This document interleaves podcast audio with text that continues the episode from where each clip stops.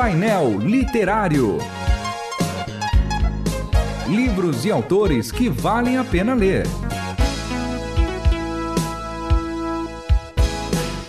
Painel Literário.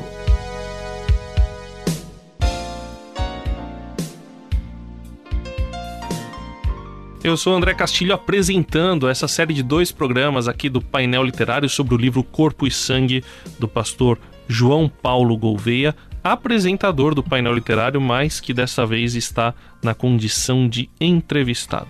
João Paulo, nós já vamos entrar aqui no conteúdo deste livro. Corpo e Sangue, obviamente, porque fala da ceia do Senhor. Ceia do Senhor ou Santa Ceia? Nome tem um monte, né? Santa Eucaristia. Ceia, Ceia do Senhor, Eucaristia, comunhão, né? Santa Ceia, né? Porque aí depende como as, as denominações ou as igrejas têm chamado isso, as interpretações de forma geral. O que vale aqui é se ela confere bênção ou não. Talvez isso que foi grande polêmica. A gente tem o problema aí de Lutero, né? E, O debate entre Lutero e Zwinglio talvez seja o mais Exatamente. significativo, né? e eles brigaram mesmo de não se falar mais e entendeu se pegar porque Só para o entendia- pessoal entender, é, você ia dizer, né? Lutero entendia a consubstanciação, né? Um, um- é assim, É uma, confere é uma graça... maneira de continuar fazendo o que sempre foi feito de maneira diferente. Porque a verdade é assim: você tem um movimento da reforma e de ruptura e tudo, eh, teologicamente também aí, que era transubstanciação. O que, que é transubstanciação? Trans vem de transformar a substância. Então acreditava-se então que o pão por uma questão mística, miraculosa, um mistério, né? Ele se transformava em carne de Jesus. Por isso a gente foi acusado de antropofagista e tudo Exatamente. tal, porque comia a carne de Jesus, bebia o sangue de Jesus. Até porque você não pode mastigar a hóstia, né? Quando você for comungar na Isso, Eucaristia na, na igreja. católica. Claro, que você mastigar, você está mastigando o corpo de Jesus, né? Exatamente. Existem padres ainda que fazem cerimônia de enterro. Você- é. Tem padre que come tudo, porque não pode desperdiçar o corpo de Jesus, e alguns, com o que sobra, fazem uma cerimônia mesmo de enterrar, Enterrar. tal, porque pô, você não pode deixar Claro. o corpo de Jesus apodrecer. E aí- Lutero e Zwinglio, eles vão brigar por quê? Lutero, ele, ele só dá uma ajeitada, porque não se transforma, mas contém.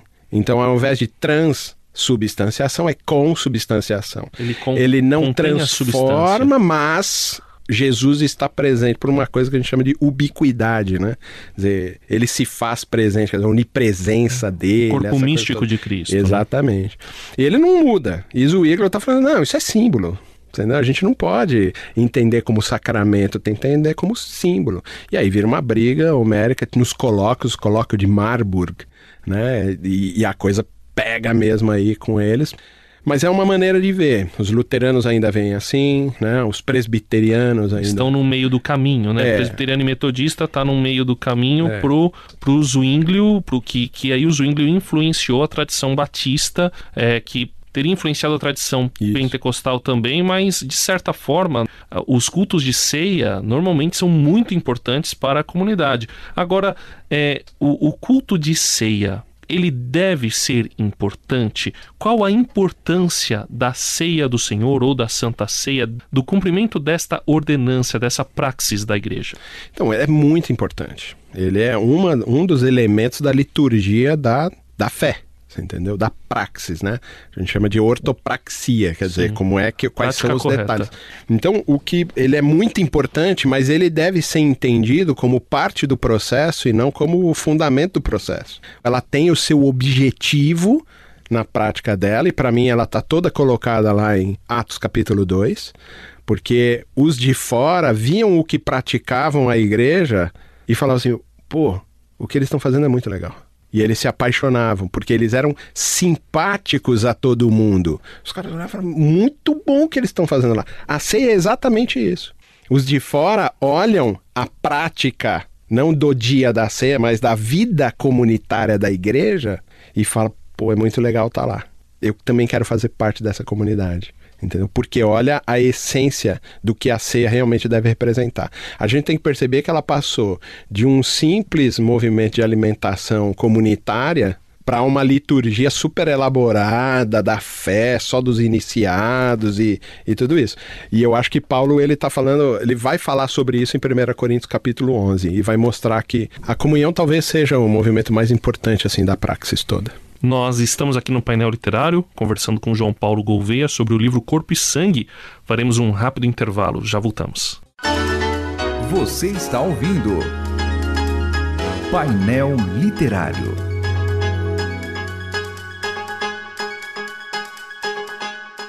Estamos de volta aqui no painel literário conversando sobre o livro Corpo e Sangue de João Paulo Gouveia, que poderíamos dizer, João Paulo, que é um comentário sobre 1 Coríntios 11, 17 a 34, que fala sobre a ceia do Senhor ou Santa Ceia ou Eucaristia? Exatamente, é um comentário exegético, entendeu? Por quê? Eu faço toda uma contextualização, porque para mim o recorte, ele não pode ser feito, a gente não pode fazer uma interpretação apenas do texto do 17 ao 34. Por quê? Porque para mim toda a perícope, né, toda o recorte, ele vai da metade do capítulo 10 até o final do capítulo 14. E esse é só um texto que está lá dentro disso. Na verdade, Paulo está fazendo uma denúncia. Começa no capítulo 10 e metade do capítulo 11, e ele está dizendo assim: pô, vocês estão copiando as práticas do mundo das suas reuniões coletivas, vocês estão copiando o que se faz aí. Então, essa crítica de Paulo às reuniões comunitárias caseiras é que está tomando firme. E ele vai falar sobre exatamente uma prática que é a discriminação, que traz falta de comunhão. Então ele está falando assim, pô, vocês comem a própria a ceia de vocês, não a ceia do Senhor, porque na ceia do Senhor o movimento é igualitário. E não, você come a sua. Você come, bebe e os outros nem têm como comer e beber, porque você comeu antes porque você trouxe o seu. Quando você pega o 11, ele está fazendo uma denúncia, vocês não estão fazendo certo, entendeu? Quando você entra no 12, qual é o centro do capítulo 12? Unidade na diversidade. E ele está falando assim, não, vocês são diferentes. É para ser diferente, é não é para ser uniforme. Então, qual é o jeito errado? Esse que vocês estão falando, capítulo 11 do 17 ao 34. E como é para fazer? Unidade na diversidade. Como é que a gente alcança isso? O dom do amor. Pronto. Você entendeu? E aí, mas no capítulo capítulo 11 aqui sobre a ceia, quando é, ele fala sobre a ceia, me chama a atenção as questões da confissão, Uhum. Né? Então examine o homem a si mesmo. Sim. Chama a questão né, que tem os dois elementos. Que, e esses elementos eles estão fazendo menção ali, é, no mínimo, né, um ao sangue e o outro ao corpo. Eles são em memória de mim e vocês devem fazer isso anunciando a volta do Senhor até que ele realmente venha. É, quando vocês fazem isso, vocês anunciam. Então, a minha morte até que eu venha. Mas aí você é entende que o objetivo final é o anúncio, mas como é que a gente trabalha os outros dois elementos da confissão e da memória? Muito bem. Então, o começo é esse, olha, da mesma forma que o Senhor deu, eu estou fazendo. E Paulo repete as palavras, principalmente do Evangelho de Lucas. Certo. O que você precisa prestar atenção é que é só Lucas que diz em memória de mim. Tem que prestar atenção nisso. E Paulo vai falar e ele vai fazer uma ligação com o corpo e não com o sangue. quando ele vai falar esse tipo de coisa. Então, o que que acontece? Primeiro a gente precisa entender, ele diz: "Fazer isso em memória de mim, e todas as vezes que vocês comerem e beberem, vocês anunciam a minha morte até que eu venha." Então ele está dizendo que você tem que fazer em memória. Então a memória da obra de Jesus, a lembrança daquilo que Jesus fez, ele valida a prática. Mas o final é anúncio, porque todas as vezes que eu fizer em memória, eu anuncio. E a confissão? Calma. Aí é que está o negócio. Do qual é o contexto direto? Qual é o contexto em que esse texto está? Está falando sobre o quê?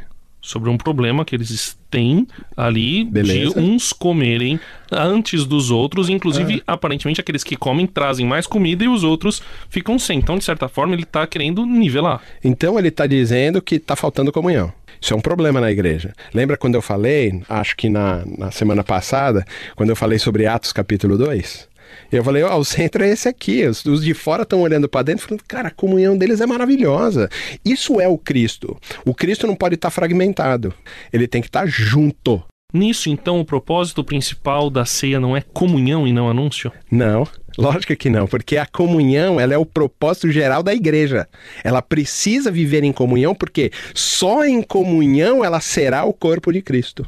E só em comunhão ela anuncia. Só em comunhão ela anuncia. Pergunta simples: quantas pessoas você conhece que já foram embora da igreja que você congrega porque a igreja não tinha comunhão? porque as pessoas falavam mal um dos outros, porque não se percebiam. Na verdade, eu. Quantos abandonaram a fé? Eu arriscaria dizer que esse é o motivo principal. Opa, beleza. Então ele tá como um profeta, ele tá falando assim, vocês estão fazendo errado. A igreja é fraca e muitos morrem ou dormem na fé porque a igreja não vive em comunhão. Aí ele entra no capítulo 12 e ele vai falar assim, qual é a maneira de fazer isso? É, Qual é, o, qual é o ideal que a gente está buscando? Unidade na diversidade. Não é para ser uniformizado, não é para todo mundo usar, né? É para gente avançar. Então, se você quiser saber mais, adquira o livro Corpo e Sangue de João Paulo Gouveia, aqui pela RTM Editora, em loja.transmundial.org.br. João Paulo, muito obrigado por essa, por essa conversa assim, que a gente nem chegou ali na superfície do livro, né? Mas foi uma conversa profunda e, e eu agradeço também por você acreditar na rádio, acreditar em mim. Né, que você acredita, eu sei. É, não deve acreditar muito, acredita em Jesus. Mas Mas mas é que eu eu vou dizer uma coisa, eu acho que você. A, a gente faz parte já de uma geração, a gente é mais ou menos da mesma geração. E você é uma das cabeças teológicas que eu mais admiro. Entendeu? Por isso eu converso bastante com você em teologia. Então nós vamos encerrar essa conversa por aqui. e depois a gente conversa mais. E eu agradeço a você que está ouvindo. Acompanhe o próximo painel literário com o João Paulo Gouveia. Mandando um grande abraço para os trabalhos técnicos de Tiago Lisa. Você ouviu Painel Literário. Produção e apresentação: João Paulo Gouveia. Realização: Transmundial.